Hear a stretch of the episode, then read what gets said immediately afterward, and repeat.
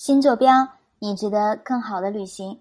欢迎大家继续收听西藏历史系列节目。在上期节目当中，我们讲十三万户的时候呢，提到过一个名词“止贡寺之乱”。本期节目呢，我们就具体的来说一说止贡寺之乱究竟是怎么一回事儿。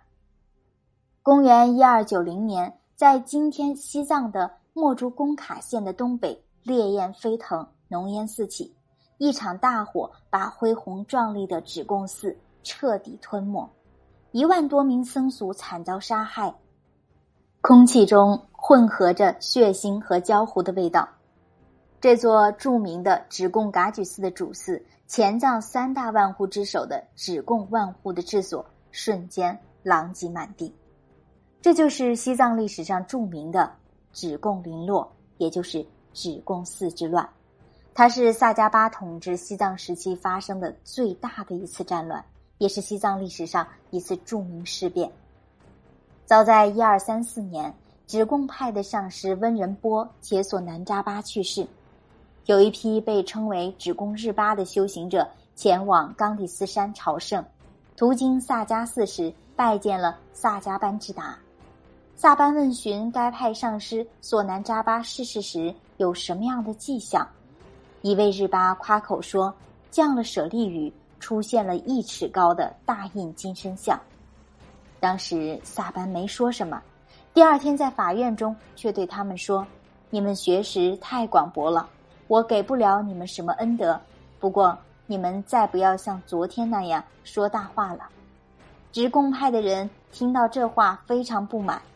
后来，止贡派得势时，多吉贝担任后藏地区的官员，为了发泄这股怨气，就在萨班的法院中跑马，在大铜锅中注水饮马，拆毁房屋改为街市。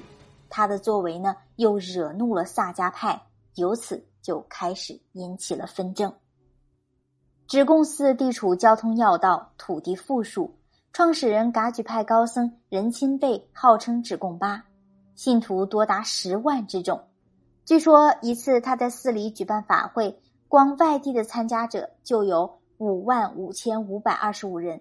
在蒙古人统一整个藏区之时，止贡派的势力和声望首屈一指。因此，多达那波的军队到达西藏时，首先就是跟止贡派建立联系。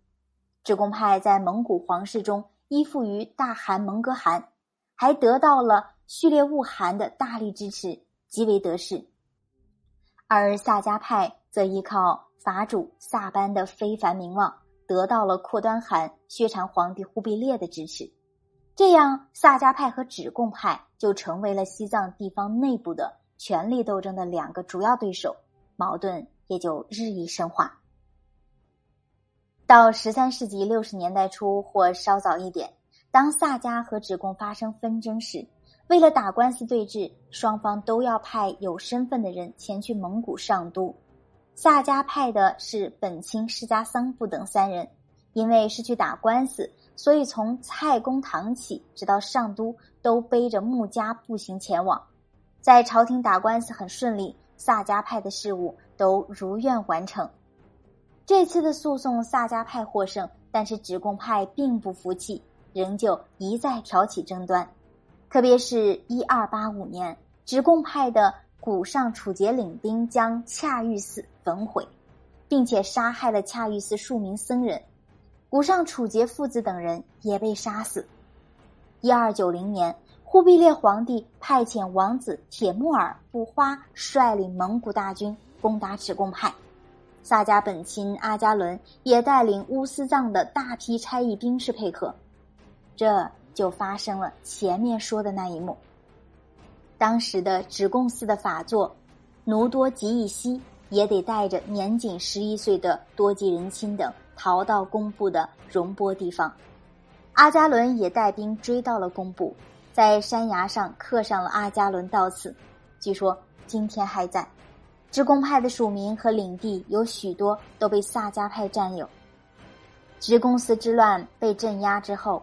直贡寺的主要喇嘛逃到了工部，住了大约三年。后来经帝师扎巴俄瑟的请求，皇帝赐给止贡派大量的物品作为补偿，赐给一个万户，并且修复止贡寺，这标志着萨迦与止贡两派战乱的结束。但是从此之后，止贡派的势力大大的被削弱了。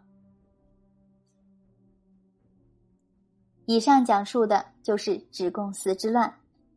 想要了解更多西藏内容，可以关注订阅我们的更多专辑，也可以添加小助手的微信，新坐标拼音首字母二二幺八，新坐标拼音首字母二二幺八，跟我们一起相约路上。我们下期节目再见。